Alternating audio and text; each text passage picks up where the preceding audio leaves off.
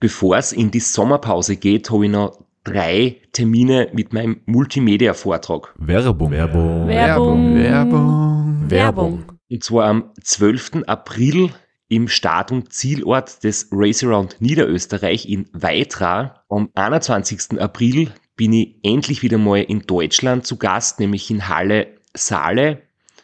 Und nach fünf Jahren Pause bin ich am 25.05. wieder in Kärnten. Und zwar in der Artbox in St. Gertraud bei Franschach. Es gibt ein paar Highlights vom Race Across America, Einblicke in meinen 24-Stunden-Rekord und natürlich ganz viel Anekdoten, teilweise auch sehr lustige, aus meinen beiden Teilnahmen beim Transcontinental Race. Wir haben sicher auch Zeit zum Plaudern, zum ein bisschen Fachsimpeln und gemeinsam einen schönen Abend zu genießen. Ihr findet alle Infos, alle Termine auf meiner Website auf www.christophstrasser.at. Dort gibt's auch die Links und die Möglichkeit, Tickets zu kaufen. Bis bald. Werbung. Werbung. Werbung. Werbung. Werbung Ende.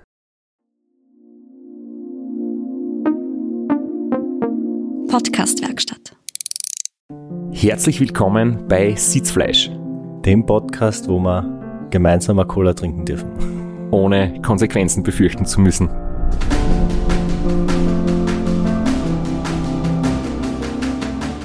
Ja, ich glaube, der Teaser nimmt alles vorweg. Es bleibt nichts mehr. es bleibt nichts mehr, um zu sagen für uns. Es ist immer gut, wenn man die älteren Folgen und die Insider-Geschichten kennt, dann wird man diesen, diese kleine Anspielung auch sehr schnell verstehen können. Spätestens in dem jetzt folgenden Gespräch wird sie es aufklären.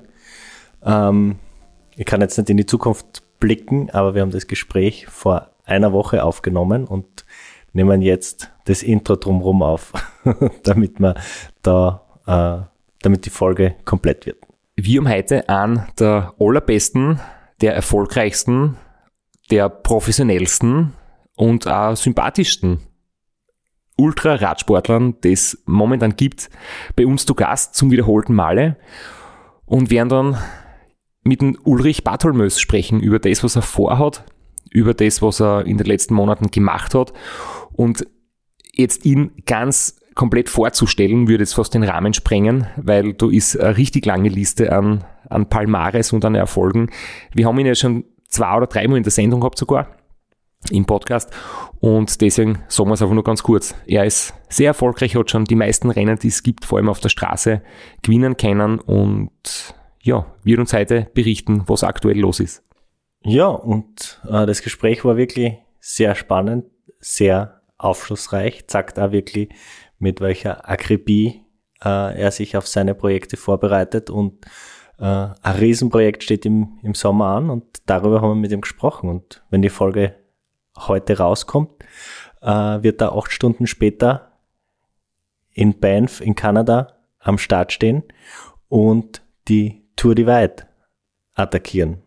Und bevor wir jetzt zum Interview kommen, haben wir noch eine kurze Nachricht von unserem Werbepartner.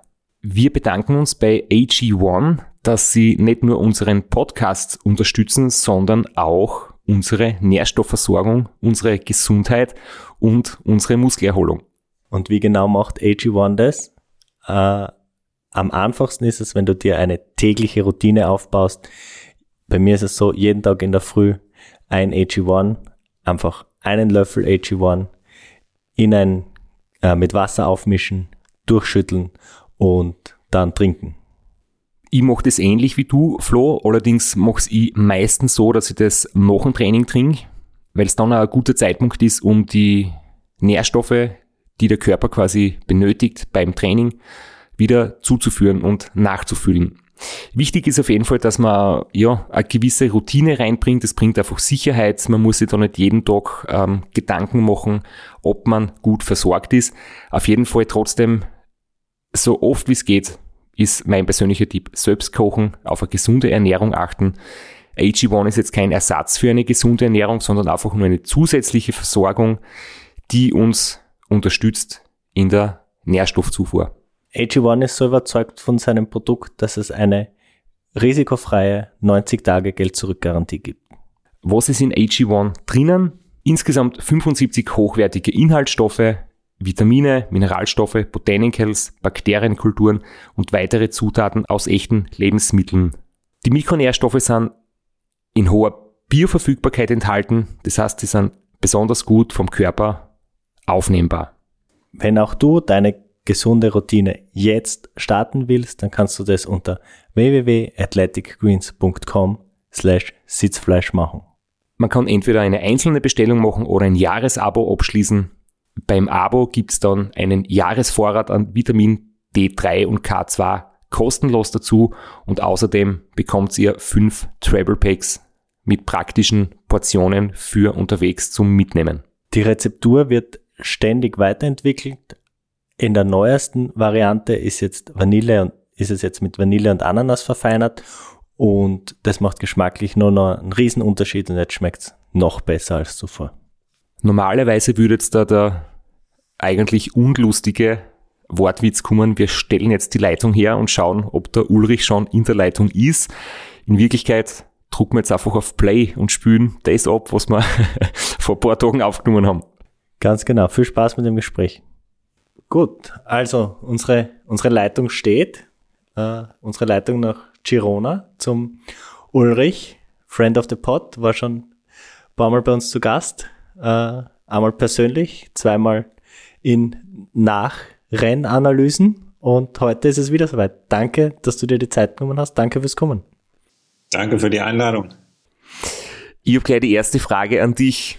Ähm, wir haben ja beim Trans County eine gemeinsame Geschichte erlebt und irgendwie, ich weiß nicht, ein halbes Jahr später oder ein Quartal später oder Monate später haben wir beide einen Penalty gekriegt von einer Stunde. Hast du trotzdem gut geschlafen? ähm, ich glaube, ich habe die E-Mail mit den Notifications über die Penalties tatsächlich abends irgendwie kurz vorm Schlafengehen äh, bekommen, habe sie noch auf einem Auge gelesen und durchinterpretiert und gesagt, ja, es gekauft, danach bin ich ins Bett gegangen und ähm, wenn ich ins Bett gehe, dann schlafe ich in der Regel relativ schnell und ähm, so ist es da auch gewesen. Also es hat mir ähm, es hat mir keine schlaflose Nacht oder Nächte bereitet. Wie war es bei dir? Ja, ich habe es äh, irgendwie lustig gefunden, weil es war ja halt die ganze Diskussion und irgendwie, ja, okay, passt. Und wir haben dargelegt, dass, wir, dass, dass du jetzt nicht äh, von meiner Hilfe profitiert hast, unter Anführungszeichen. Und eigentlich habe ich gedacht, die Geschichte ist geklärt und dass wir doch ein Penalty kriegen, habe ich dann irgendwie spannend gefunden. Aber richtig krass war es ja beim Christian Jakubek, der hat ja irgendwie ich weiß nicht, mehr als einen halben Tag Penalty gekriegt, glaube ich, und hat damit den Platz zwei irgendwie verloren und ist ganz weit nach hinten gerutscht im Klassement. Ähm, aber es ist halt, wenn das Ergebnis ein halbes Jahr später korrigiert wird, hat es halt nicht mehr wirklich den großen Effekt irgendwie. Könnte man schneller machen. Ja, ich glaube, für mich hat es auch so ein bisschen, für mich ist es so ein bisschen Gefühlssache, ähm, und für mich zählt, das ist meine ganz persönliche Sichtweise. Ich glaube, da kann man viel drüber philosophieren. Aber meine ganz persönliche Sichtweise ist einfach, ähm, für mich zählt so ein bisschen die Zeit oder beziehungsweise der Moment, wenn jeder irgendwie über den Strich gefahren ist. Das ist das, was irgendwie äh, in der Realität sich, sich manifestiert hat. Und ähm, der Jakob äh, hat einen unheimlich starken letzten Tag gefahren und äh, ist irgendwie als Zweiter in, in Burgas im Ziel angekommen. Und ähm, das ist das, was er irgendwo aus meiner Sicht auf der Straße und so weiter ähm, irgendwo zusammengefahren hat und was ich irgendwie dann in Erinnerung behalte. Ähm, in meiner Erinnerung ist der, ist der Jakob einfach Zweiter ähm, und ich habe ehrlicherweise überhaupt gar keine Ahnung, wo er am Ende nach sozusagen dem, dem Paperwork ähm, dann gelandet ist. Ähm, wie du sagst, ja irgendwie mit, weiß ich nicht, einem halben Tag oder noch mehr Penalty ähm, ist er halt deutlich, deutlich äh, nach hinten gerutscht und äh, quasi durchgereicht worden. Daran erinnere ich mich nicht, das weiß ich nicht irgendwie aus dem Kopf, wo er da ist, dass er irgendwie einen verdammt starken letzten Tag hatte ähm, und echt, äh, echt gut gefahren ist. Das ist das, woran ich mich erinnere und ähm, das ist so ein bisschen, wie ich die, die Ergebnisse für mich einfach wegspeichere. Und die persönlichen Erinnerungen und Erlebnisse sind nicht das, was dann am allerwichtigsten sind. Ja, Eben. Und das ist das, äh, ja, das ist, ist das, was draußen oder auf der Strecke, was du da erlebst, ähm, das behältst du in Erinnerung oder das behalte ich persönlich stärker in Erinnerung als das, was man dann irgendwie ähm, auf dem Papier und auch nach Regeln, was auch seine Richtigkeit hat, noch draus macht. Aber für mich ist so ein bisschen ausschlaggebend das, was man erlebt hat. Wir wollen aber eh nicht über das zu sehr im Detail sprechen. Mir nur gedacht, das muss ich dir als Einstiegsfrage fragen. Und äh, wir können heute, obwohl wir Distanz zwischen uns haben, ganz, ganz entspannt gemeinsam was trinken. Und das konnten wir schon sehr früh wieder. Ja, stimmt. ähm, ja, wir haben uns ein paar Sachen notiert, mit denen wir, ähm, die wir mit dir gerne besprechen wollten. Bitte, ja, Flo. Also, darf ich mit, dich darf ein, ja. mitmachen? Na, also, äh, du hast ja ein unglaubliches Rennprogramm jetzt die letzten Jahre immer abgespult. Extrem viele Rennen, extrem lange Rennen, extrem harte Rennen. Und du hast letztes Jahr nach dem TCA noch das Race Across the Ands oder äh, Andys, Andys. Oder bitte sag du uns, wie man es richtig ausspricht. Ja, schon. Ähm, Race Across Andys, ja. Äh, es Badlands war noch dazwischen, aber äh, Andys war wahrscheinlich ein, ein ganz großes Highlight für dich. Zumindest haben wir den Eindruck.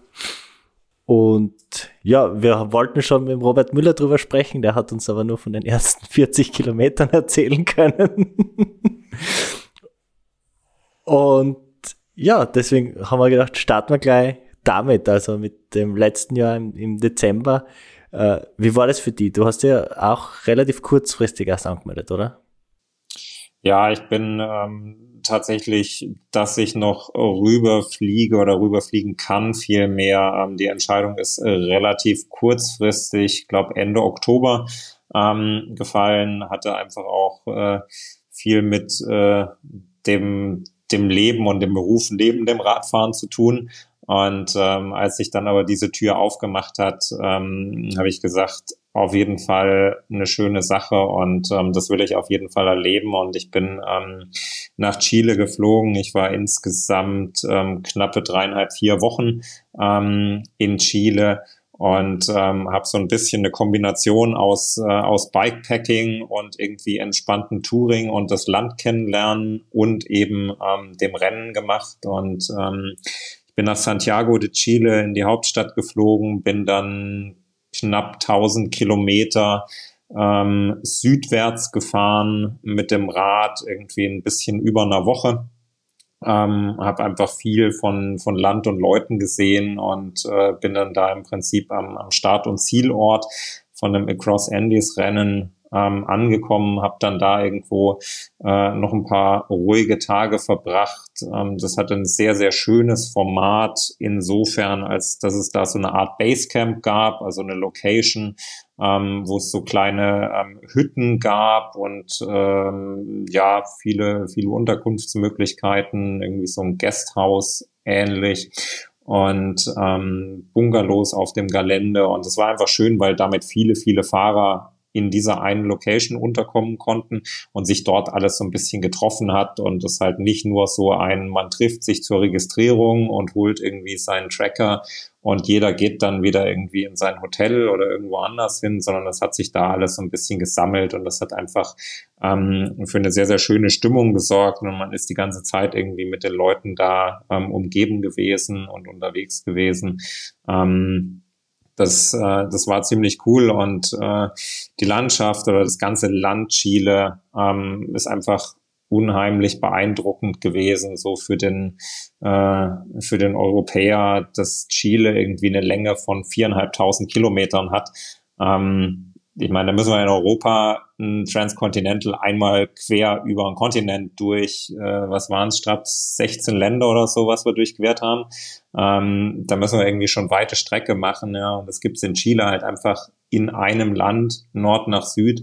Und äh, ich habe davon ähm, ja, anderthalb tausend Kilometer oder so gesehen. Also noch lange nicht alles. Und das Land hat auf mich einfach äh, eine wahnsinnige Faszination ähm, hinterlassen und hat mich wahnsinnig äh, positiv geprägt. Und ähm, daher war das irgendwie ähm, tatsächlich auch eins der, ähm, eins der schönsten ähm, eine der schönsten Reisen ähm, in, in Kombination mit, äh, mit dem Radfahren, die ich irgendwie in den letzten Jahren gemacht habe.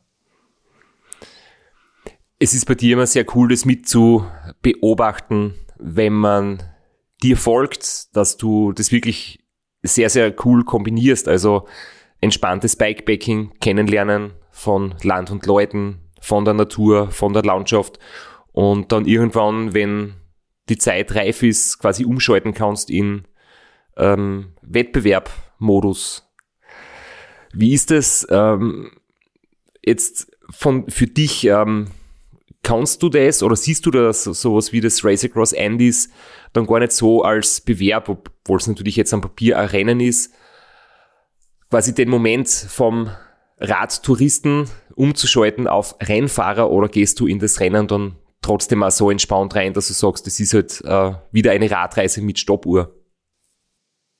Ja, ich sehe es schon. Ähm, es macht für mich schon einen deutlichen Unterschied ähm, und ich fahre es ganz, ganz anders und beides sehr bewusst. Also wenn ich irgendwie Bike-Touring mache, ähm, dann halte ich auch bewusst an und äh, weiß ich nicht, mache mittags irgendwie in einem Restaurant und dann sitze ich halt da und dann warte ich irgendwie komplett entspannt auf mein Essen und dann gibt's halt noch einen Kaffee danach und äh, die einzigste äh, Uhr, die dann halt irgendwie tickt, ist äh, die, dass man es am Abend noch irgendwo in Unterkunft schaffen will.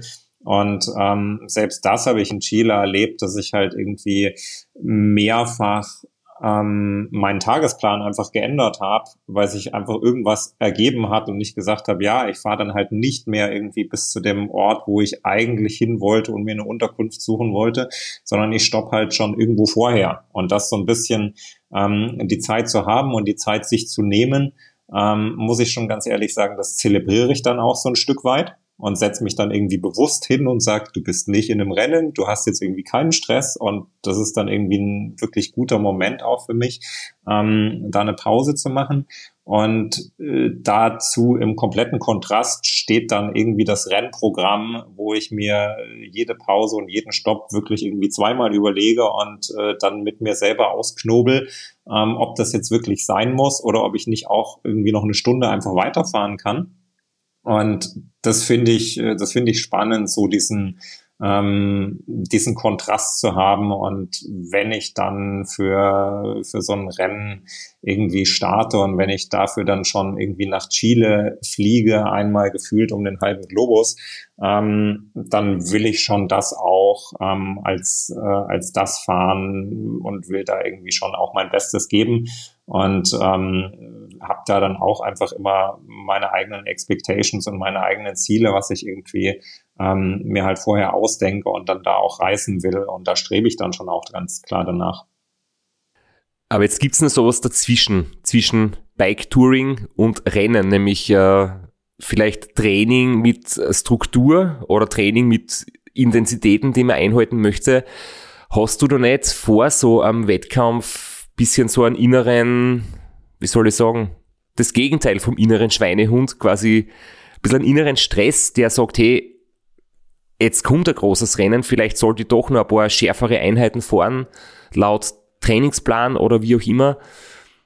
Naja, ich sage mal so, je nachdem, wenn man jetzt irgendwie das in, in Chile ähm, sich hernimmt, ähm, ich weiß nicht mehr genau, wie der, wie der Zeitplan war, aber ich sag mal so, ähm, zehn Tage vor dem Rennen ähm, bin ich da, glaube ich, irgendwie in Santiago losgestartet. Ähm, wenn du dir zehn Tage vor dem Rennen überlegst, jetzt irgendwie schärfere Einheiten zu fahren, um nochmal irgendwie einen Trainingseffekt äh, zu zünden, ich glaube, dann ist es eh schon zu spät. Das ist dann eher so, ähm, ja, die Last-Minute-Panik. Ich glaube, die wirkliche Arbeit, die passiert ja tatsächlich deutlich vorher. Und ähm, ich glaube, da muss man einfach den, den Ehrgeiz haben, sich äh, in Selbst, Selbstdisziplin zu üben und ähm, seinem Training irgendwie vernünftig nachzukommen, ähm, dass man die, dass man die Basis gesetzt hat. Und ähm, die, die Herausforderung für mich ist dann eher, ähm, wenn ich so einen Bikepacking-Trip einbaue vor dem Rennen, ähm, dann zwischen Bikepacking-Trip und Rennen halt nochmal irgendwie ausreichend Pause zu haben oder es eben ähm, bei dem Trip dann nicht zu übertreiben, ähm, dass man natürlich dann auch wiederum, dass man dann auch wiederum nicht zu müde einfach ins Rennen reingeht. Ähm, das ist für mich zumindest irgendwie das, was, was eher entscheidend ist, als dass ich das Gefühl habe, jetzt irgendwie auf den letzten Drücker dann nochmal richtig, jetzt nochmal richtig trainieren, sonst wird das nichts. Das äh, kann man gut nachvollziehen. Für mich nachvollziehbar zumindest. Straps ist ja jemand, der da seine Rituale hat, eine Woche vorher. Da ist die harte Einheit, da sind zwei gemütliche Einheiten. Äh, da ist das ganz klar geregelt. Für dich wäre das wahrscheinlich sehr schwierig vom Kopf her. Ich bewundere die Gelassenheit gerade und die Entspanntheit. Ich habe so noch nicht probiert, ähm, aber es stimmt natürlich, äh, Trainingsreize setzt man kurz vor einem großen Rennen nimmer. Geht es vielleicht eher um das System nochmal zu aktivieren oder in, in den richtigen Zustand zu bringen. Aber es gibt ja dafür viele Möglichkeiten und äh, stundenlange im Grundlagenbereich durch die Gegend äh, zu rollen irgendwie und die Landschaft zu genießen und im Kopf komplett zur Ruhe zu kommen, äh, klingt schon definitiv sehr, sehr gut als nur irgendwie Packstress bis zur letzten Minuten und noch schnell die Wattbereiche einhalten, eineinhalb Stunden am Tag vor dem Start, ähm, ist auch zielführend, aber weniger entspannt definitiv. es hindert dich aber auch niemand dran, deine Intervalle irgendwie noch in den Bikepacking-Trip mit einzubauen. Also es hat dann halt irgendwie nur noch ein paar, äh, ein paar Stunden vorne und hinten dran, aber mittendrin einfach nochmal irgendwie ähm, zwei Stunden mit äh, fünf gescheiten Intervallblöcken zu fahren. Mai, wer Spaß dran hat. Vielleicht ein paar Worte zum zum Rennen selbst. Also die heutige Episode soll sich jetzt nicht um, um das Rennen hauptsächlich drehen, sondern um das, was, wenn die Folge rauskommt, gerade wenige Stunden bevorsteht. Ähm, wie war das, das Erlebnis dieses Rennens? War das äh, der Resupply, war das schwierig? War das sehr remote oder ist es äh, schaffbar gewesen? Es sind 1000 Kilometer gewesen. Es waren 1000 Kilometer Mixed Terrain, eine Mischung aus Gravel und, äh, und Road. Ähm, was man sehr schnell gelernt hat, äh, das, was die in Chile als Gravel begreifen, ähm, das findet man hier in Europa ähm, als Schotter in den Bahnschienen. Und ähm, dass äh, wenn man da irgendwie herkommt und irgendwie so ein bisschen das von, von Europa gewöhnt ist, äh, das ist erstmal sehr, sehr ruppig und das braucht erstmal irgendwie ein bisschen was, um sich damit anzufreunden. Ähm, ich habe mich ehrlicherweise während des Rennens auch nicht so wirklich damit anfreunden können und das verdammt verflucht. Ähm, aber mal, dann bist du halt drin, dann kommst du nicht aus, dann hilft's einfach nichts. Ähm, und das Rennen per se ist, äh, ist gut gelaufen. Es war nicht super remote. Es hat irgendwie ähm, ein paar gute Resupply-Möglichkeiten ähm, gehabt. Ähm, das war, das war weniger das Problem. Ähm, die Strecke an sich war auch gut handhabbar. Es äh, hatte so, ich glaube, 16.000 Höhenmeter. Also es war äh, jetzt auch nicht wirklich bergig. Ähm, es hat eher so ein stetes Auf und Ab drin gehabt, also viele kleine Hügel, ähm, immer wieder auf und nieder.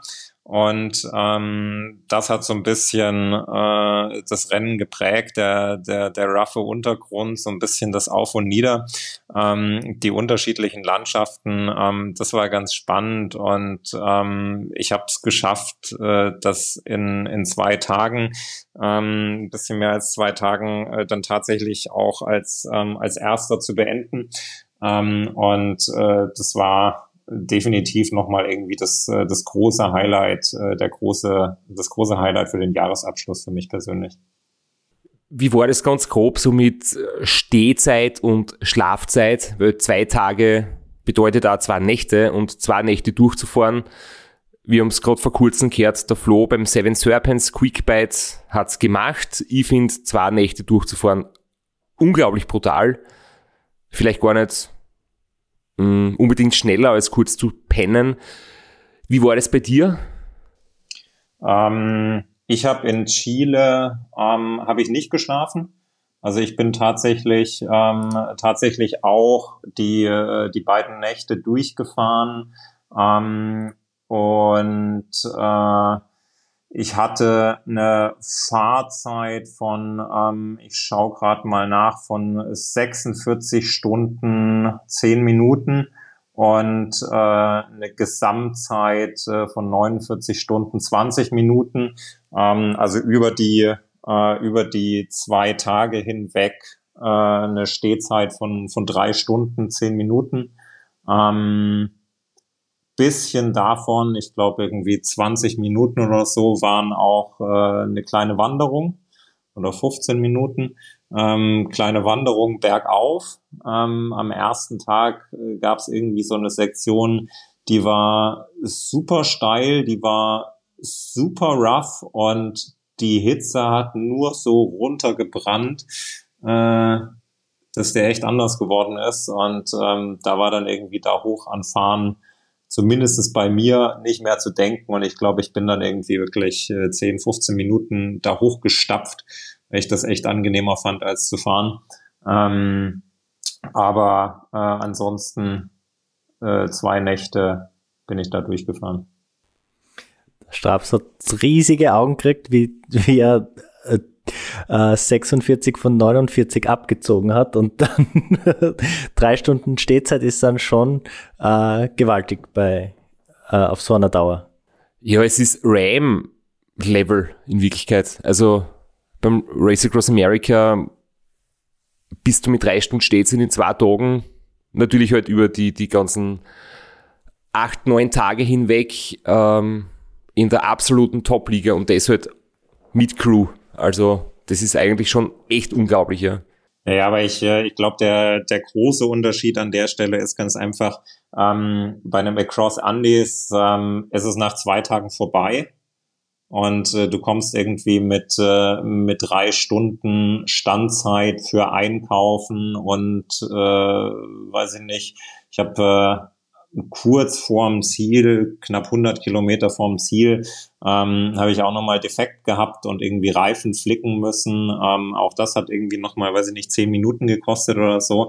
Ähm, ich meine, die Zeit läppert sich dann irgendwie schnell zusammen und man hat irgendwie mit Einkaufen und äh, Panne beheben und so weiter, hat man immer gut zu tun. Also die drei Stunden sind ja auch nicht sozusagen Zeit, in der man sich erholt und äh, irgendwie die Füße hochlegt, sondern da, da ist man ja auch immer irgendwie beschäftigt und auf dem Bein.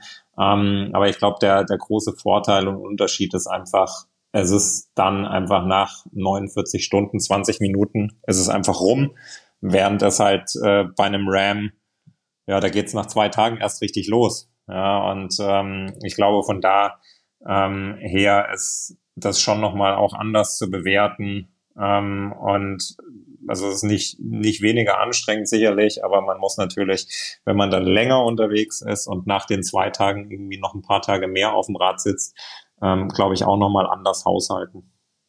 Definitiv richtig. Und wir wissen auch von dir, dass das eine deiner großen Stärken ist, dass du jetzt sehr zeiteffizient unterwegs bist.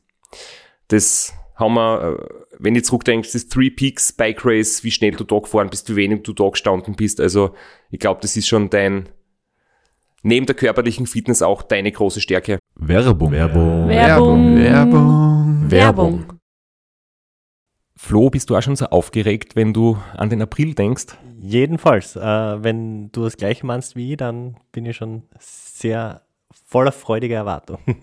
Voriges Jahr haben wir erstmals einen Live-Podcast gehabt und weil das einfach so ein super schöner Abend war, werden wir das wiederholen. Und zwar dieses Mal im Zuge des Neusiedlersee Radmarathons in Mörbisch. Ja, und zwar werden wir uns am Freitag, dem 19.04. im Strandhaus Mörbisch die Ehre geben und mit einem unglaublichen Überraschungsgast äh, einen Live-Podcast aufnehmen. Also allein schon wegen dem Gast bin ich so nervös. Ich hoffe, dass du nicht dich ins Publikum setzt äh, und zuhören wirst, aber ich muss sagen, der, der Gast ist wirklich grandios und ich würde sagen, wir hören einfach einmal, was er zu dem Ganzen sagt. Hallo, Johnny Holland hier. Heute stehe ich natürlich wieder am Start beim Neusiedlersee Radmarathon. Immer ein Highlight des Jahres. Nebenbei bin ich all live beim Podcast beim Neusiedler Radmarathon. Es wird mich natürlich riesig freuen, wenn ihr live dabei seid und dass wir vielleicht kurz über ein paar Höhepunkte aus meiner Karriere reden können. Sehen wir uns dann. Wer die legendäre Stimme noch nicht erkannt hat, das war Johnny Hogerland, legendärer Fahrradprofi und Pensionsbetreiber in Kärnten. Ja, und noch unter anderem dreimaliger Teilnahme oder Finish bei der Tour de France, jetzt auch im, in der Radmarathon-Szene sehr erfolgreich und sehr umtriebig. Und ja, wir freuen uns sehr, dass wir mit ihm äh, den Abend gestalten können. Und natürlich haben wir auch was zu gewinnen. Und zwar gibt es für zwei Personen jeweils ein Ticket und einen Startplatz für entweder Zeitfahren oder Radmarathon. Zeitfahren ist am Samstag, Radmarathon am Sonntag. Das heißt, es sind zwei Tickets, zwei Startplätze und gewinnen tun die, die folgende Frage richtig beantworten. Wie viele Tage ist Johnny Hogerland bei der Tour de France 2011 im rot-weiß gepunkteten Bergtrikot unterwegs gewesen? Schickt uns eine E-Mail an sitzfleisch.christophstrasser.at. Wir freuen uns auf eure Teilnahme, wir freuen uns auf äh, den Live-Podcast im Strandhaus und vor allem auf unsere Teilnahme, weil wir beide haben auch eine Startnummer und werden Samstag beim Zeitfahren dabei sein. Ja, und werden uns wieder mal mit den Besten der Szene messen. Du wahrscheinlich ein bisschen kompetitiver als ich, aber ich freue mich immer wieder, wenn ich mir aufs Zeitfahrrad setzen kann. Heuer bin ich ohne Scheibe am Start, weil du meine Scheibe ja verkauft hast. Vielleicht können wir nur in der Leihgeschäft einfällen. Werbung. Werbung. Werbung. Werbung. Werbung Ende. Über dein Race Around Ruanda haben wir leider eh schon bisschen was mitbekommen vom Flo. Ähm, du hast uns ja eine Sprachnachricht auch noch hinterlassen oder mit dem Flo kurz geredet. Da hast du ja auch nicht das nötige Glück gehabt oder mal, sagen wir mal, körperlich einfach ein bisschen Pech gehabt. Aber ich weiß gar nicht, ob wir jetzt dazu noch viel sagen wollen, aber es ist ja dann wieder recht bald weitergegangen mit einem Rennen, das der Flo kennt, das ich bisher nicht kennt habe, zu meiner Schande, weil ich glaube, das ist eines der größten Gravel-Rennen überhaupt, nämlich das Tracker. Wie ist es da gelaufen? Oder Flo, bitte übernimm du das, weil ich weiß noch, wir sind Race Across Italy gefahren, du hast mir währenddessen irgendwie was über das Tracker erzählt und dass der Uber gerade dort dabei ist und ich habe gesagt, ja super, erstens, was ist das? Zweitens, habe ich jetzt gerade nicht das Interesse dafür. Ja, ich glaube, du bist eh du der Richtige, das selbst zu erklären. Es ist dein mehr oder weniger Heimrennen und wenn, also jetzt für dich, Straps, wenn die Leute sprechen vom großen Gravel-Boom und der riesigen Gravel-Szene, dann meinen die nicht äh, Race Across the Andes oder das Seven Serpents oder das Badlands, obwohl das Badlands wahrscheinlich gerade dazwischen liegt, äh, sondern so Dinge wie The Tracker, wo äh, tausende Teilnehmer sind, wo es um 200, 300 Kilometer geht.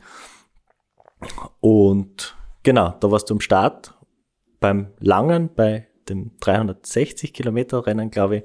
Äh, aber vielleicht erzählst du mal einfach um das Ganze drumherum. Es gibt eine riesige Party, es gibt einen Rave, es sind unendlich Leute am Start. Ja, ich glaube, du hast es schon, äh, du hast es schon ganz richtig umrissen. Es ist ähm, das Tracker ist mit Sicherheit ähm, in Europa ähm, das geworden, was das anbauend ähm, in den USA ist. Und ähm, es ist ein Gravel-Rennen mit äh, drei beziehungsweise vier verschiedenen Distanzen, ähm, 50 Kilometer, 100 Kilometer, 200 Kilometer und eben 360 Kilometer. Ähm, und es ist dieses Jahr ähm, de facto ein großes Festival gewesen, was irgendwie von Dienstag bis äh, bis Sonntag ähm, jeden Tag Programm hatte. Ähm, die Rennen selber waren am Wochenende, also am Samstag und am Sonntag. Und die Tage vorher waren so verschiedene Rides von den, von den Sponsoren, von den Partnern. Ähm, und äh, hat einfach dazu geführt, äh, dass sich Girona ähm, wahnsinnig gefüllt hat. Ähm, die, äh, die Organizer haben es geschafft, innerhalb eines Jahres ähm, die Teilnehmer zu verdoppeln. Letztes Jahr hatten wir 1000 ähm, Gravel-Fahrer hier in Girona am Start. Äh, dieses Jahr hatten wir über 2000 Starter.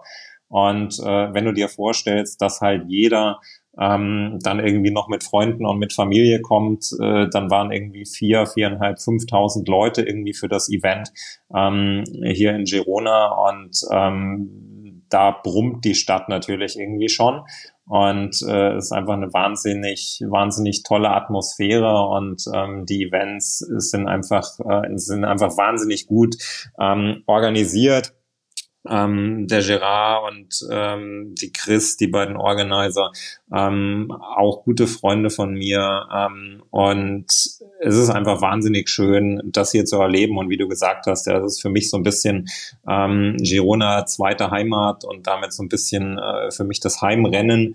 Ähm, wenngleich ich auch ganz klar sagen muss, ähm, ich mache das halt einfach aus Spaß an der Freude und weil es hier vor der Tür ist. Ähm, ich muss auch sagen, die 360 Kilometer, das ist für mich eine Distanz, die ist, so blöd es klingt, die ist einfach zu kurz.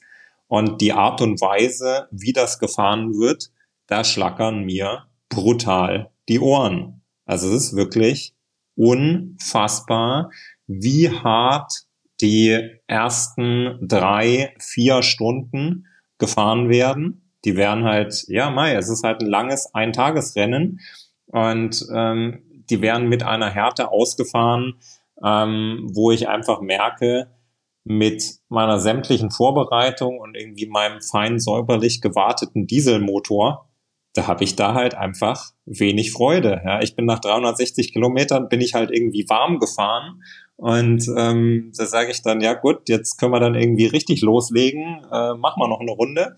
Ähm, aber das, das spiegelt sich halt irgendwie nicht in den ersten Stunden wieder. Und ähm, das ist einfach eine, eine Angelegenheit, wo ich von, von Minute eins an weiß, das ist irgendwie wirklich toll, hier mitzufahren und, und das zu erleben.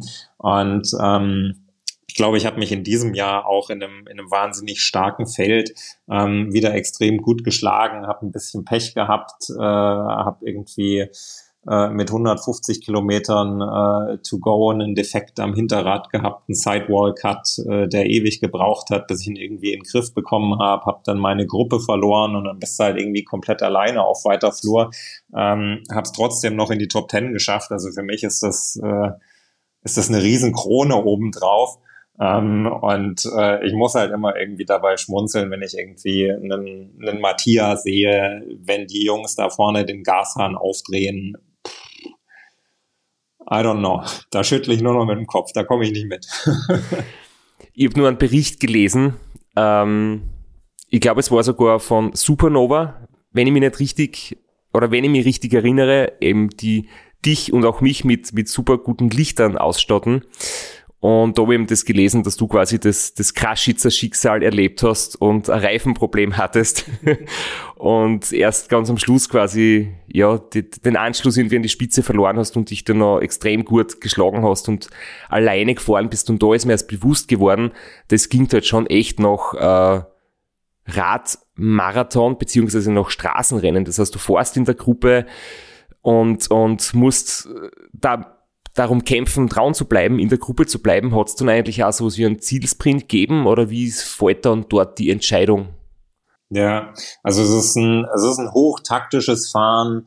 Ähm, es gibt irgendwie nach den ersten 170 Kilometern, die sehr hügelig bis bergig sind, ähm, gibt es dann eine 80 oder 90 Kilometer lange Sektion, die komplett topfeben ist. Und da brauchst du eine Gruppe, um da irgendwie mit Tempo zu machen. Und wir hatten eine super starke Gruppe. Wir waren irgendwie acht Leute und ähm, wir sind wirklich super, super stark gefahren. Ähm, der Sepp Breuer war mit dabei, der Marius Karteutsch war mit dabei, ähm, ein paar Locals von hier, die super stark waren, ähm, waren mit dabei.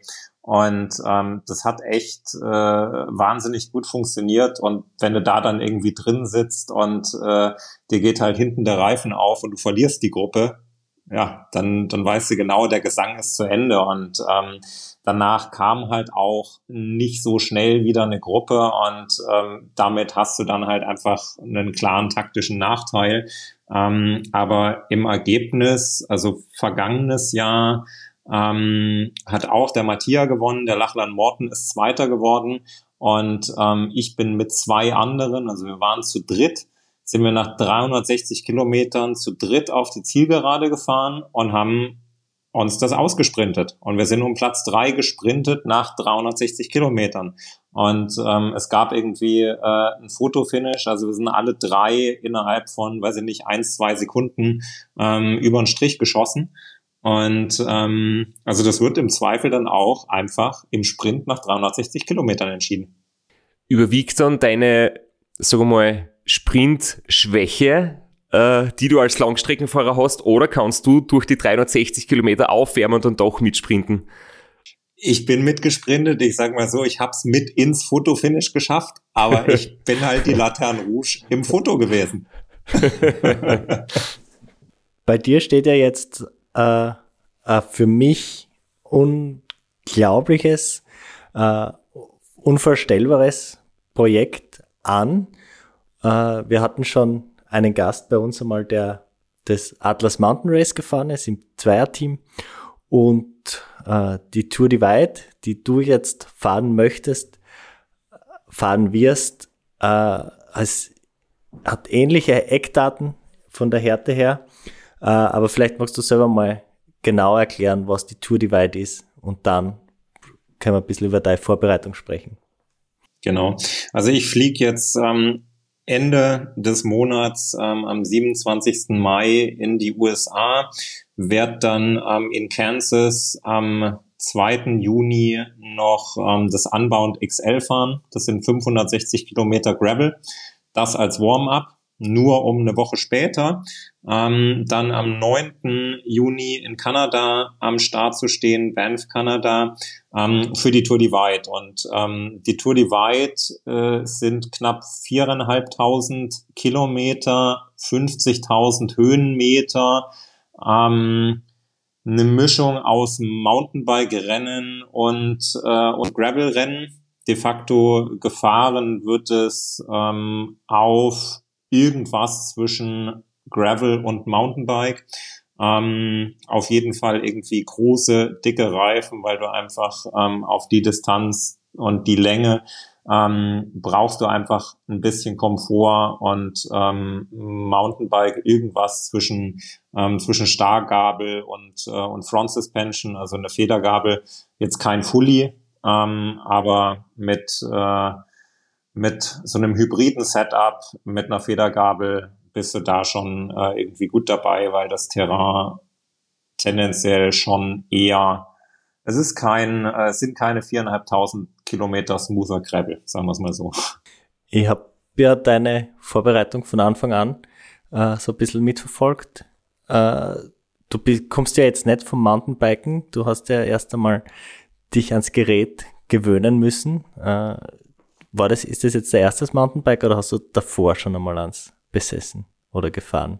Ich bin in meiner Jugend äh, zu Schulzeiten ähm, bin ich Downhill gefahren und ähm, das aber mit äh, mit einem mit einer ganz anderen Attitüde damals, glaube ich. Äh, damals habe ich, glaube ich, vor einfach gar nichts Angst gehabt und äh, ein Knochenbruch wäre einfach irgendwie eine gute Ausrede gewesen, Montag nicht in die Schule zu gehen.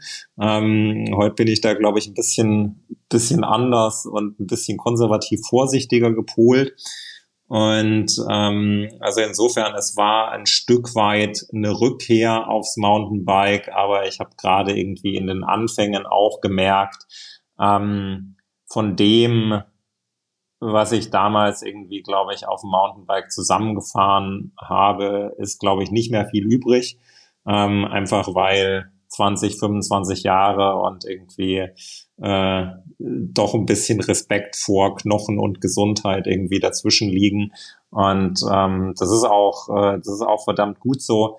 Ähm, aber ich habe auch gemerkt, so viele von den so ein bisschen, wenn man das Gefühl wieder für das Sportgerät bekommt, dann kommen schon auch Erinnerungen und irgendwie die ein oder andere Fähigkeit, die kommt schon wieder zurück. Ähm, aber es ist ganz klar, ähm, es ist komplett was anderes als äh, Straßenrad oder als Gravel.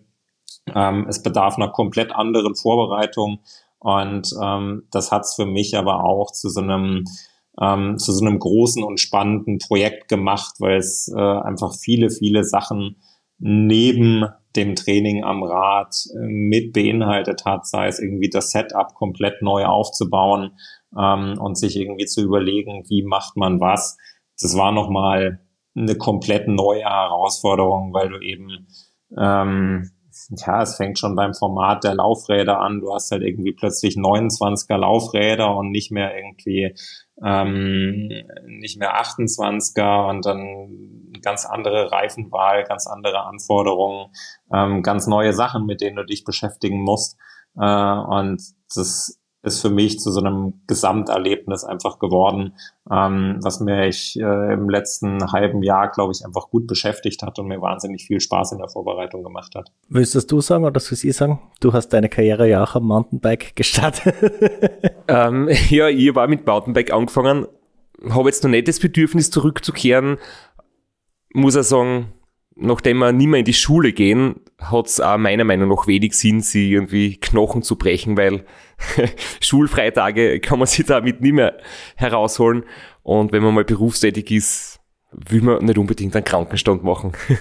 so ändern sich die Zeiten. Ja. Du hast gesagt, du hast herumgetüftelt. Ist, äh, was ist jetzt dein, ist das, hast du schon dein finales Setup oder bist du noch immer am Tüfteln? Ich habe gesehen, der letzte Stand war äh, Mountainbike mit 29er Laufrädern, aber Gravel-Lenker. Ist das der letzte Stand? Wird da noch getüftelt? Wie schaut's aus mit Auflegern? Die, ähm, die Maschine ist tatsächlich äh, jetzt fertig, fertig. Diese Woche kommen noch irgendwie ein paar letzte Anbauteile. Ähm, aber ansonsten ähm, steht alles soweit. Ich werde äh, ein BMC Two-Stroke fahren, also ein Hardtail mit, ähm, mit Federgabel, ähm, mit 29er Laufrädern ähm, und äh, auch mit einem äh, mit einem Dynamo äh, vorn mit ähm, mit Taschen von Apidura mit äh, Beleuchtung von von Supernova auch eben ähm, Dynamo betrieben. Und wie du richtig gesagt hast, ähm, ich habe auch auf einen ähm, auf einen Drop-Bar-Lenker äh, von von Beast umgestellt, einfach weil ich mit dem mit dem Flatbar, mit dem klassischen Mountainbike-Lenker ähm, ich glaube, es ist klar Gewöhnungssache, ähm, aber ich habe mich damit einfach nicht so wohl gefühlt, äh, was natürlich auch einfach daran liegt, dass ich sonst äh, einfach nur auf Rennrad und irgendwie Gravelrad unterwegs bin. Ähm, und dann ist irgendwie der Umstieg auch im Training irgendwie zwischen den Fahrrädern zu wechseln doch immer irgendwie ein großer. Und ähm, ich habe einfach für mich persönlich so ein bisschen die Befürchtung gehabt, wenn ich mich im Training da schon irgendwie mit dem Lenker unwohl fühle, ähm, dann wird das wahrscheinlich äh, bei einem Rennen mit viereinhalbtausend Kilometern, wo ich dann irgendwie sicherlich auch mal irgendwie ähm, schlechte Momente aus welchen Gründen auch immer habe, ähm, dann wird das wahrscheinlich so eine ziemlich nervige Angelegenheit, weil man sich ja dann auch gerne irgendwie in so Kleinigkeiten reinsteigert und äh, sich dann einredet, dass man jetzt auf gar keinen Fall weiterfahren kann, weil der Lenker ist halt einfach, der ist halt einfach nix. Ähm, und äh, um, um solche Probleme zu vermeiden, habe ich äh, da ganz auch einfach der, der Convenience und dem Komfort halber auf, ähm, auf einen Dropbar-Lenker umgestellt. Und ähm, das Setup, ähm, das steht jetzt soweit und ähm, das äh, ist tutti completo und kann jetzt eigentlich schon in der Kiste verpackt werden und äh, fertig gemacht werden fürs Shipping. Was waren eigentlich so die Gründe, dass du jetzt auf Dynamo umsteigst? Ich habe zum Beispiel persönlich vor dem Transconti mich für den Dynamo entschieden. Du warst da noch mit Powerbanks unterwegs und da gibt's ja immer so für und wider. Das wird ja ganz oft sehr intensiv diskutiert ein paar Watt Leistungsverlust sprechen gegen den Dynamo, dafür ist man halt irgendwie unabhängig und braucht nicht irgendwo nachladen. Ähm, ich habe aber gerade gehört, dass viele beim Mountainbike sagen, dort ist der Dynamo nicht so effektiv, weil du halt sehr oft äh, bergauf vielleicht so langsam fährst, dass er zu wenig Strom liefert. Und jetzt bist du als überzeugter Powerbank-Nutzer auf Dynamo umgestiegen und das am Mountainbike. Wie war da die Überlegung dahinter? Ähm, ich habe äh, ich hab mich dem Ganzen über einen Test genähert und ähm, bin äh, auch mit dem Mountainbike ähm, ja schon 700 Kilometer Rennen gefahren, ähm, bin äh, auch eine recht anspruchsvolle äh, Tour von dem von dem James Hayden damit gefahren, habe das für mich getestet und ähm, ich sehe das Thema mit äh, ja der niedrigen Stromlieferung, Leistung irgendwie bergauf. Klar, das ist vorhanden, ähm, aber trotzdem ähm, die äh, M99 von Supernova ähm, die spuckt ausreichend Licht aus, damit du auch irgendwie bei 6 kmh bergauf noch so viel siehst, wie du mit 6 kmh sehen musst. Also ich meine, da musst du keine 300 Meter weit gucken, ähm, sondern da reicht's, wenn du irgendwie äh, die nächsten fünf bis zehn Meter vor dir irgendwie ähm, die Steine und irgendwie den Pfad siehst, äh, dann passt das vollkommen. Und ähm, darüber habe ich mich, äh, habe ich mich dem genähert und ähm, den ähm, den großen Entscheidungsschub hat es im Prinzip darüber gegeben, dass ich mit der ähm, mit der Dynamo-Lösung und ähm, speziell dem Licht von Supernova ähm, bergab das Fernlicht einschalten kann oder das ähm, generell ähm, die die M99 von Supernova äh, wahnsinnig lichtstark ist und gerade in Gelände, was irgendwie schwierig ist und was man schlecht überblicken kann, ähm, ist es einfach ein wahnsinniger Vorteil, da eine gute Sicht zu haben. Und ähm, sicherlich, das kann man auch ähm, mit der batteriebetriebenen Lösung, die gibt's ja auch von Supernova, im Prinzip die identische Lampe, einmal mit Dynamo und einmal mit, äh, mit Batteriebetrieb. Ähm, dieselbe Leuchtkraft kann man auch mit der Batterie herstellen ähm, hat aber insofern ähm, ein Aber, dass man dann natürlich einen viel, viel höheren Stromverbrauch hat und ähm, den Akku deutlich schneller nachladen muss. Und ähm, bei einem Transcontinental auf der Straße ähm, bin ich eigentlich nachts durchgehend in einem Eco-Mode gefahren. Das heißt, äh, der ähm, eine Batterieladung ähm, von der M99 ähm, hat für mich vier Nächte gereicht. Und dann musste ich sie halt irgendwie mal ähm, an den Strom hängen. Und ähm, damit war das für mich beim Transcontinental einfach eine gute Sache, weil ich nicht mehr brauchte. Und ähm, gerade in dem, in dem Offroad-Bereich will ich aber eben auf mehr sehen zu können, nicht verzichten und ähm, will aber auf der anderen Seite auch nicht den Kompromiss eingehen oder nicht in die Bredouille kommen, dann irgendwo dazustehen und zu sagen, äh, verdammt, jetzt ist die Batterie fast leer, ich kann eigentlich noch fahren, muss aber heute Abend anhalten, weil ich muss halt chargen.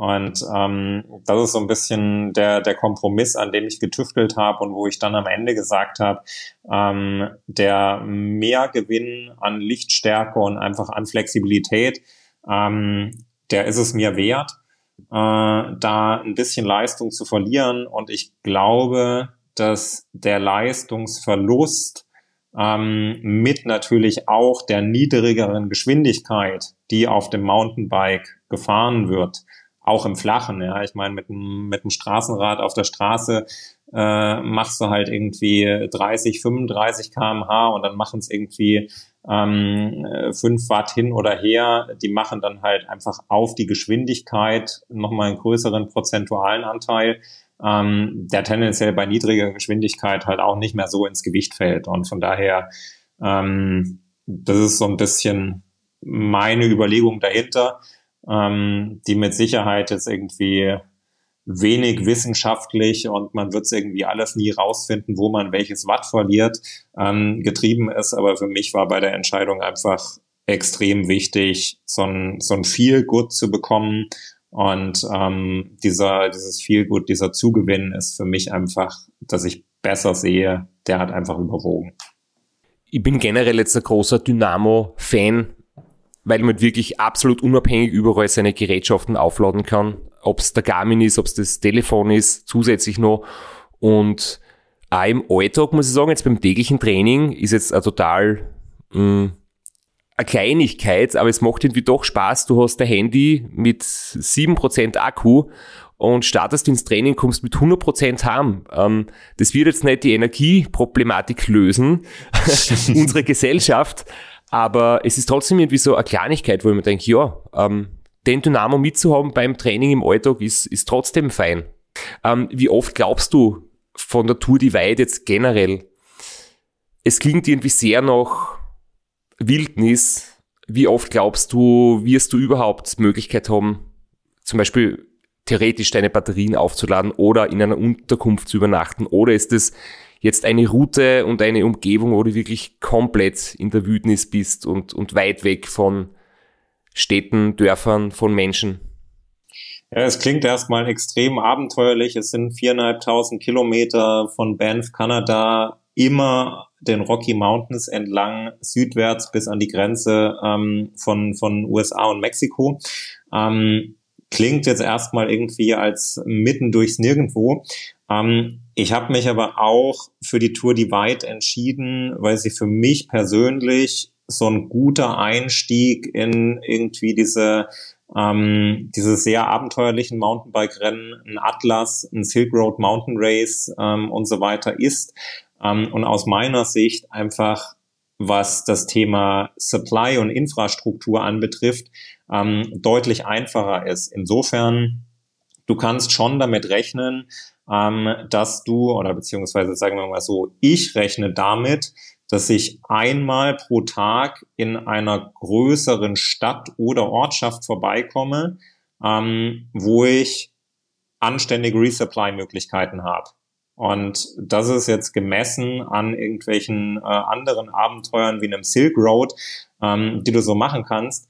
Ja, da siehst du halt irgendwie tagelang irgendwie noch nicht mal ein Haus und sonst was. Und ähm, bei der bei der Tour Divide ähm, kommst du schon regelmäßig ähm, durch Ortschaften und auch durch ähm, durch größere Städte und ähm, da es ein, ein stehender Trail ist, ähm, die, der, der Great Divide Trail, ähm, gibt es da natürlich auch gute Infrastruktur in Form von Guesthouses und so weiter irgendwie an der Strecke. Ähm, das heißt, es ist schon deutlich einfacher ähm, auch zu kalkulieren und zu sagen, man schläft irgendwie jede Nacht oder halt zumindest alle paar Nächte ähm, in irgendeiner Form von Unterkunft und hat irgendeine Form von fließend Wasser, Dusche ähm, oder eben eine Steckdose, um, um Geräte aufzuladen. Ähm, ich glaube, das ist da schon, schon deutlich einfacher und äh, was für mich eben auch ähm, so, ein, so ein ausschlaggebender Punkt war, um rein zu, reinzukommen in dieses, in diese Offroad-Abenteuer. Du hast natürlich in den USA und in Kanada ähm, du bist nicht fernab der, der Zivilisation. Ja? Du hast irgendwie ähm, eine Infrastruktur. Ähm, ich werde so ein, so ein Garmin InReach, äh, so ein Spot-Tracker ähm, dabei haben, der halt auch irgendwie äh, eine Connection hat zu ähm, ja, zu so Search and Rescue, was bei uns die Bergwacht ist. Also du weißt, wenn dir wirklich irgendwie in den Bergen was zustößt, dann kannst du irgendwie auf Basis einer vorhandenen Infrastruktur ähm, in einer halbwegs anständigen Zeit mit Hilfe rechnen, wohingegen sowas wie ein, wie ein Silk Road Mountain Race, ähm, die haben dort halt irgendwie weiß ich nicht, keine Bergwacht, äh, kein, kein ADAC-Rettungshubschrauber oder irgendwie solche Geschichten. Ähm, wenn du dir da irgendwie auf blöd bei einem Sturz in den Bergen was brichst, dann wartest du halt im Worst Case, ich weiß es nicht, wie lange der Organizer dann halt braucht, um vorbeizukommen und dich mit dem Geländewagen rauszuholen. Und ähm, das sind schon für mich so Themen gewesen, wo ich gesagt habe, in den USA, sowohl was Resupply angeht, als auch so ein bisschen, was das in Anführungszeichen Wohlgefühl entlang einer Strecke mit einer vernünftigen Infrastruktur angeht, ist das schon, klingt jetzt merkwürdig, wenn ich sage, es ist ein gutes Einsteigerrennen, ja, mit 400.000 Kilometern. Ähm, aber ich sage mal so, wenn man, wenn man schon ein bisschen Erfahrung mitbringt und die habe ich ja irgendwie in, in den letzten Jahren irgendwie auf anderem Terrain ähm, gesammelt, dann ist das schon für mich persönlich ähm, auf so einer Transition, wo ich mir das Thema Mountainbiken irgendwie neu erschließe, ähm, ist es, glaube ich, schon ein Schritt, der einfacher zu gehen ist, als jetzt irgendwie ähm, so ein Silk Road und damit anzufangen. Du hast gesagt, das ist ein, Standing Trail, also es ist eigentlich ein, ein Wanderweg, der, glaube sogar beschildert ist. Es ist so ein klassischer äh, Wanderweg in Amerika, klassisches Ausflugsziel. Die wenigsten machen den ganzen, aber immer wieder so abschnittsweise, wie vielleicht der Jakobsweg in Europa vergleichbar damit. Und äh, den gibt schon sehr, sehr lange und auch das Rennen gibt schon sehr lang. Es gibt schon äh, recht viele Erfahrungsberichte und, und Zeiten. Äh, was hast du dir diesbezüglich vorgenommen? Äh, hast du da ein Ziel, ein Range, die du anpeilst oder fährst du einfach drauf los und schaust, was passiert? Und wenn ich noch, wenn ich noch kurz die Frage ergänzen darf, ist das nicht auch eins der ältesten unsupported Rennen überhaupt? Es ist, ähm, es ist de facto, ohne jetzt irgendwie äh, die Geschichtsbücher so tief studiert zu haben und äh, geschaut zu haben, wer hat's eigentlich erfunden, wenn nicht die Schweizer, ähm, dann äh, ist es, glaube ich, ähm, tatsächlich die, die Mutter dessen ähm, oder eine ähm, eine der, der frühen Formen sozusagen, ähm, die entstanden sind und wo dann auch ähm, ein Trans Am Bike Race drauf aufgesetzt hat, ähm, was dann wiederum ähm, in Form des Transcontinentals nach Europa gekommen ist, was dann wiederum viel ähm, hier in Europa ähm, bewegt und inspiriert hat. Ähm, ich glaube schon, ähm, die Tour Divide ist definitiv eins der ältesten und äh, ja, eins der ersten Bikepacking-Rennen und unsupported-Rennen, ähm, auch mit einem sehr, sehr starken Ethos seiner Art, ähm, hat auch eine große Besonderheit. Ähm, die Tour Divide hat keinen Organizer. Das heißt, du zahlst keine Entry-Fee, du hast auch niemanden, der irgendwie da ist ähm, und äh, dir dein Starterpäckchen gibt und gar nichts, sondern ähm, die Tour Divide ähm, hat einfach einen sogenannten Grand Depart. Der ist immer am zweiten Freitag im Juni und dies, äh, dies Jahr entsprechend am, am 9. Juni. Und ähm, dort treffen sich einfach Leute in Banff und du kannst dich entweder vorher in eine Excel-Liste eintragen oder du kannst auch einfach erscheinen und kannst da losfahren. Und ähm, das Einzigste, was sozusagen die Leute ähm, sozusagen zusammenhält, dann später im, für das Rennen, ist, dass du die ID von deinem Spot-Tracker, ähm, die sendest du an diesen Plattformbetreiber, der diese Karte bereitstellt. Und ähm, der hängt dann das Signal von deinem Tracker da ein und that's it. Und ähm, das ist sozusagen auch ein ganz, ganz anderes Format ähm, als das, was wir hier in Europa haben bei einem Transcontinental oder so. Also da gibt's auch niemanden, ähm, der sozusagen als Organizer dafür verantwortlich hält, ähm, dass da Regeln eingehalten werden oder so, sondern das setzt ganz klar ähm, auf den Ethos der Teilnehmer und ähm, das setzt auf, ähm, ich sag mal, Dotwatcher, ähm, die dem Ganzen halt einfach folgen und ähm, die das natürlich auch irgendwie beobachten und ähm, wo das irgendwie in der Öffentlichkeit kom äh, kommentiert wird und so weiter. Ähm, aber es ist ein ganz, ganz anderes Format und das ist sehr, sehr, sehr, sehr viel stärker noch ähm, einfach durch die Community getrieben und ähm, das kommt aus, ähm, aus seiner Historie heraus und das ist das mal zu erleben, ähm, finde ich auch einfach einen, äh, einen wahnsinnig spannenden, ähm, wahnsinnig spannenden Aspekt. Nur Verständnisfrage meinerseits. Also du kriegst nicht mal einen Tracker, sondern du stellst deinen eigenen Tracker, dessen ID zur Verfügung für Start Watching. Habe ich das jetzt soweit richtig verstanden? Das ist richtig. Du hast im Prinzip zwei Möglichkeiten. Entweder du bringst deinen eigenen Tracker mit und schickst einfach die ID ähm, dafür Start Watching hin. Ich habe meinen eigenen, so einen kleinen Garmin InReach ähm, Tracker, den ich mitbringen werde. Das ist die eine Option. Die andere Option ist, du kannst von diesem Plattformbetreiber, ähm, äh, Track Leaders heißen die, ähm, kannst du einen, einen Tracker mieten und äh, die liefern einfach einen Stapel Tracker nach Banff an eins von den Hotels und du kannst den, den Tracker dann dort einfach einsammeln, dann ist der irgendwie schon das Tracking eingebunden. Wenn du den aktivierst und danach schickst du ihn zurück, ähm, aber äh, die, die Company, die das Tracking bereitstellt, die haben de facto mit dem e Event itself, außer dass sie die Karte bereitstellen und damit das Dot-Watching, das Tracking, die haben damit nichts zu tun. Also da ist wirklich irgendwie Ähm, da ist keine treibende Kraft hinter dem Event, sondern da kannst du wirklich sagen, das organisiert sich selbst. Sehr, sehr spannend, sehr cool. Äh, mit Track Leaders haben wir auch schon unsere Erfahrungen gemacht. Die haben auch beim RAM das Tracking gemacht. Warum lachst du? All, all, Nein, es, alle schmunzeln. Es, es, es ist über die Jahre immer besser geworden, sagen wir es mal so. Sehr diplomatisch. Jetzt hast du vor dem Flo seine Frage nicht beantwortet. Jetzt möchte ich dich nur mal kurz daran erinnern, nämlich äh, welche Zeiten realistisch sind für diese Tour. Es klingt für mich jetzt auch irgendwie so unbegreiflich. 4500 Kilometer Berge, Mountainbike. Mit was kann man da irgendwie rechnen oder was fahren die Leute so ungefähr von bis? Ähm, die Fastest Known Time gesetzt ähm, von Mike Hall im Jahr 2016 ähm, waren 13 Tage, 22 Stunden, 51 Minuten. Also das ist das von und das bis ist nach hinten offen. Also es gibt auch Leute, die starten mit dem Grand Depart ähm, am 9. Juni und sind dann drei Monate unterwegs oder noch länger. Ja? Ähm, also nimm dir so viel Zeit, äh, wie du haben willst.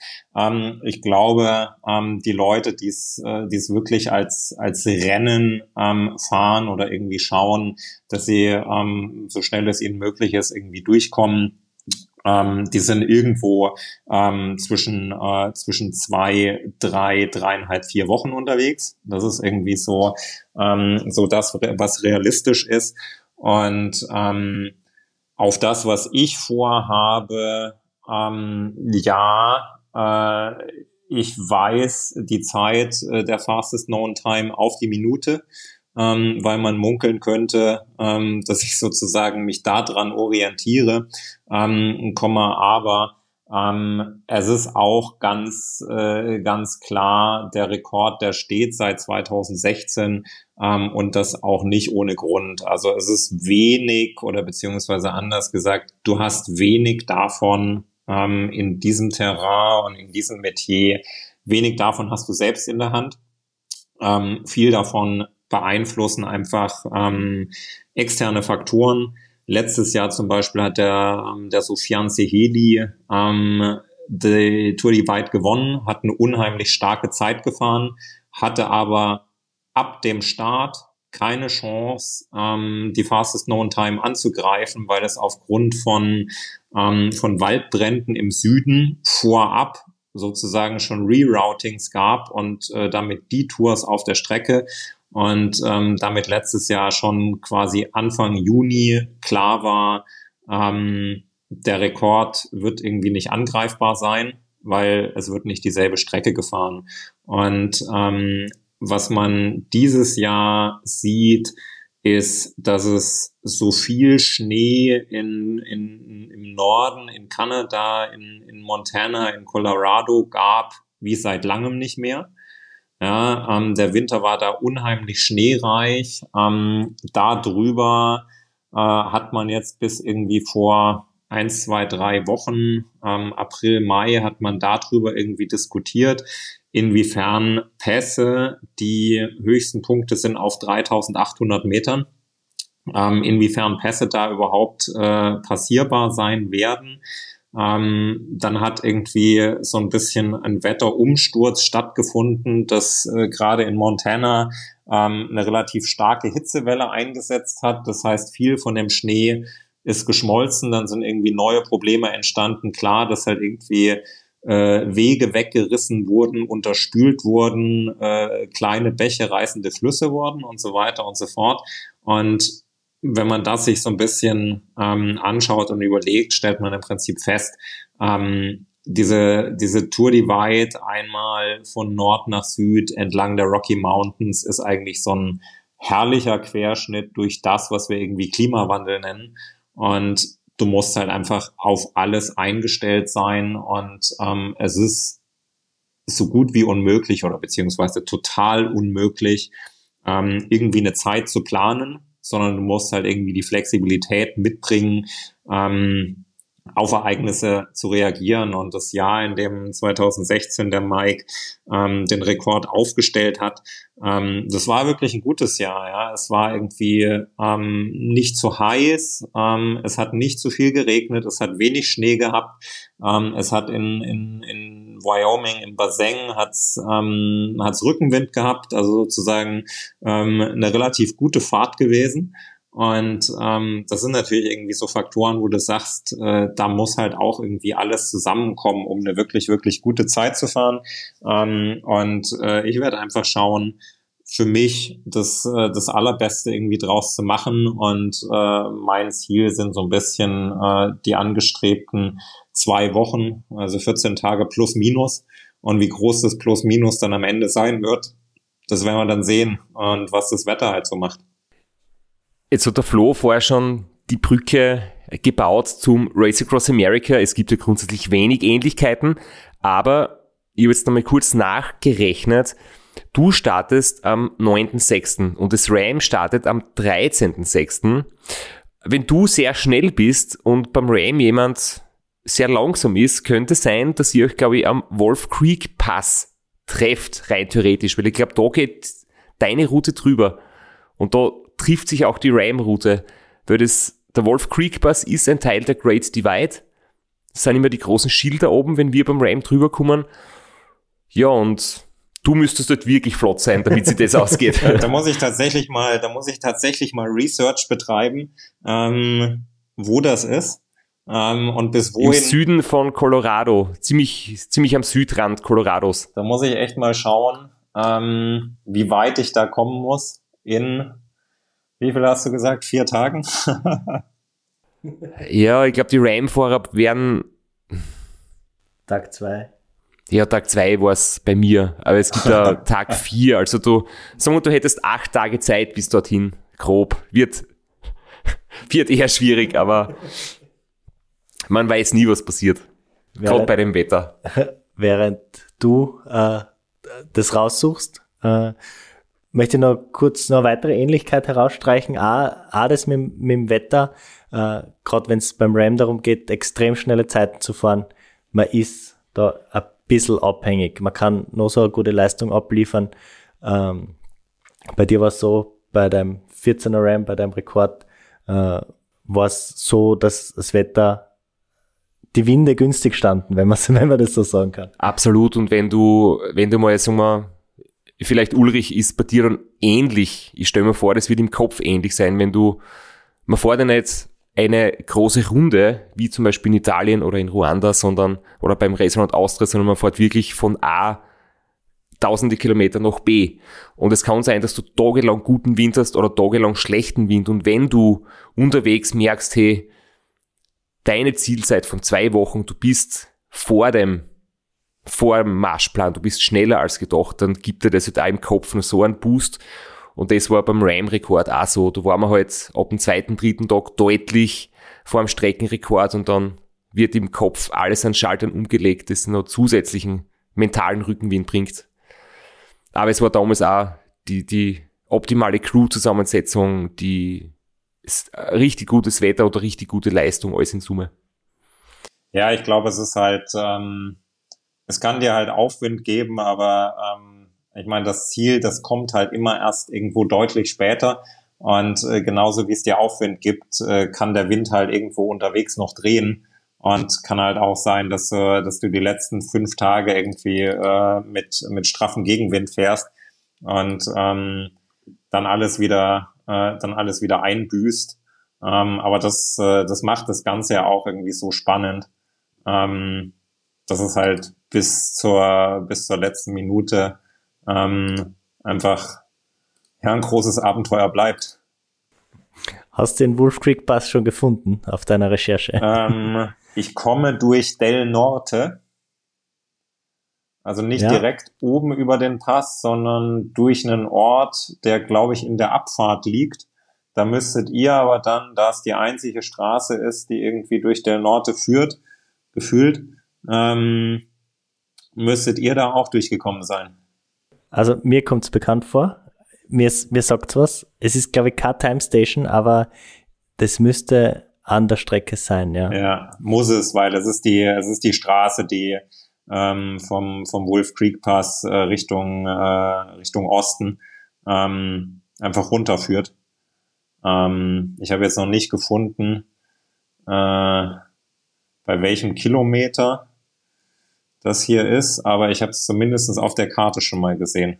Del Norte ist ganz genau, da ist die Time Station South Fork, das ist quasi am Fuße des Wolf Creek Pass und dann ist auf der Ram-Route ein recht großes Plateau Richtung Alamosa. Das ist das Hochplateau, wo man auf etwas über 2000 Meter dahin fährt und da in der mittendrin ist Del Norte. Äh, traumhaft schöne Gegend, ja. Ja, siehst du, dann haben wir uns ja schon gefunden. das heißt aber, nachdem das ein bisschen weiter hinten in der Ram-Route ist als der Wolf Creek Pass, hast du vielleicht einen halben Tag länger Zeit. Ist das, um ist das, die letzten vom so Ram weit? zu erwischen. Ich glaube, vom, vom Wolf Creek Pass bis da runter ist es nicht so weit, oder? Wenn man nicht genau dort eine Schlafpause einlegt, Ja, wahrscheinlich ja. eine Stunde oder zwei Stunden. Jedenfalls äh, werden wir vielleicht auf Trackleaders schaffen, die zwei Karten übereinander zu legen und schauen, ob es tatsächlich zu einer Begegnung kommen wird. Das wäre natürlich ziemlich Ja, Straps, und dann, äh, dann rufst du mich an und äh, sagst mir Bescheid, äh, dass ich entweder jetzt mal noch ein bisschen in die, äh, in die Pedale treten soll, um, ich weiß noch nicht, wen da abzufangen, ähm, oder aber, äh, dass ich ein bisschen langsamer machen soll, damit ich irgendwie noch jemanden abpasse. Ich habe gerade geschaut, ähm, es ist auf meiner Strecke bei Kilometer 3100. Ähm, also ich bin wahrscheinlich erst irgendwie so um den 18., 19. irgendwie da in der Gegend. Was sich ja aber dann irgendwie ausgehen sollte mit Leuten, die beim Ram. Ja, es gibt beim Ram schon Leute, die brauchen 13 Tage, also in der, in der Altersklasse 60 aufwärts ist ja die Karenzzeit ein Tag mehr und die Altersklasse ist meines Wissens noch heuer reichlich besetzt. Möglicherweise. Schauen ja, wir mal. Also, ja, es wäre echt witzig. ich habe noch eine Notiz und es könnte sein, ich, ich hoffe, ich blamier mich nicht aufgrund Halbwissens im Mountainbike-Bereich, aber du hast jetzt gerade erzählt, es gibt, das Reglement ist recht locker, es geht viel um den persönlichen Ethos, es gibt jetzt keinen Organizer, der alles ganz streng ähm, kontrolliert. Ich habe aber im Kopf, dass rund um Lael Wilcox einmal so ein bisschen Troubles gegeben hat wegen Mediateam und Begleitung durch Kameras und das ist eigentlich nicht erlaubt, weil es ja doch irgendwie Support von außen ist. Bin jetzt komplett verwirrt und es war ein anderes Event oder war das schon die Tour Divide und das heißt, du wird dann schon sehr genau geschaut. Vielleicht nicht durch den Organizer, aber durch die Community. Das ist das, was ich, äh, das ist das, was ich mit, äh, mit Ethos meine. Also auch die, die Regeln, was das unsupported anbetrifft und so weiter. Ähm, de facto das, was wir bei einem Transcontinental sehen, ähm, ist ja inspiriert von diesen, von diesen Grundsatzregeln, ähm, die es bei Natur Divide auch schon gab, lange bevor es irgendwie die ganzen Veranstaltungen in, ähm, in Europa gab. Ähm, das heißt, da hast du schon komplett recht, was äh, so den Outside-Support auch von der Media Crew und so weiter ähm, anbetrifft. Ähm, da ist es schon relativ klar äh, auch geregelt, dass äh, also ich meine, du kannst es fahren, wie du lustig bist, dadurch, dass es halt ein offenes Format ist und du kannst natürlich auch irgendwie ähm, eine Media Crew mitnehmen und das war ja auch so ein bisschen der Outcome der der Diskussion ähm, mit äh, mit der Lael damals. Ähm, mach es halt so, wie du es für richtig hältst und wie es für dich irgendwie gut ist, aber das grenzt dich dann natürlich von anderen Teilnehmern ab. Und du kannst dich dann sozusagen ähm, nicht in eine Waagschale mit den Leuten werfen, die es halt komplett allein gefahren sind, sondern du kannst dann sagen, ich bin äh, mit einer Media Crew und irgendwie eingeschränkten oder zumindest einen psychologischen Support, äh, den du da indirekt rausziehen kannst, ähm, da irgendwie angekommen. Und das war ja so ein bisschen auch das, das Ergebnis der Diskussion, dass man gesagt hat, dann muss man da wenigstens irgendwie ein Sternchen sozusagen an die Zeit machen ähm, und irgendwie kenntlich machen, dass es eben nicht vollständig unsupported und mit den anderen ähm, Ergebnissen vergleichbar ist, sondern ein bisschen was Spezielles. Ähm, insofern ähm, dieser, dieser Ethos, ähm, des, des unsupported Racings, ähm, der zählt da sehr, sehr viel und ähm, der wird da auch sehr hoch gehalten, ähm, ist aber sozusagen auch ein, ein für mich sehr spannendes, ähm, sehr spannendes Konstrukt, dass es eben nicht notwendigerweise ähm, eine Organisation braucht, die das einfordert, sondern dass es auch einfach die Gemeinschaft tun kann, das einzufordern und das irgendwie ähm, gerecht zu gestalten. Und ich finde, das ist so ein bisschen auch das, das Schöne an der Community ähm, oder an dem, an dem unsupported äh, Long Distance Cycling, dass ich einfach finde, es hat jedes Format seinen Platz. Ja, und es hat irgendwie, äh, es haben Events mit Organisern äh, ihren Platz und es haben so andere Events und es haben Audax-Veranstaltungen und so weiter ihren Platz. Und es hat alles seinen ganz, ganz eigenen Reiz und Charme und das ist eigentlich das Coole daran. Sehr cool. Also wir werden das jedenfalls verfolgen. Wir werden den Link zum Dot Watching in die Show Notes packen. Die Folge kommt raus am Tag deines Starts. Es wird ein großes Highlight werden für uns beim Dot-Watchen. Ja, wir haben jetzt schon ein bisschen vorab aufgenommen, weil der Flo und ich ja dann auch wieder unterwegs sind und Uber, du dann unterwegs bist. Ähm, vom Gespräch heute bis zum Tag, wo du startest, wird hoffentlich alles gut gehen und wir wünschen dir halt ganz, ganz viel Erfolg und hätten nur noch eine Frage, weil ich denke mal, du wirst einmal das, die Tour die weit fahren und dann weiterschauen. Aber du hast das jetzt schon ein paar Mal so angeklungen, so, ah, das wäre halt irgendwie so ein, ein guter Umstieg, Road zu Mountainbike, weil Silk Road ist ja dann doch so schwierig. Wäre das eventuell was, was dich in der Zukunft dann reizt? Ja, ähm, definitiv. Das äh, das steht äh, auf meinem Wunschzettel drauf. Ähm, ich würde gerne ähm, nach Kirgistan und würde das gerne ähm, mal erleben. Und äh, wenn für mich die Tour Divide äh, dieses Jahr gut läuft, ähm, dann kann das auch ein Ziel für nächstes Jahr werden. Sehr, sehr cool. Äh, danke, dass du dir die Zeit genommen hast. Danke für das Gespräch. Wir wünschen dir alles Gute und ja, wir werden uns sicher wieder mal hören und sehen. Ich danke euch recht herzlich. Auf bald.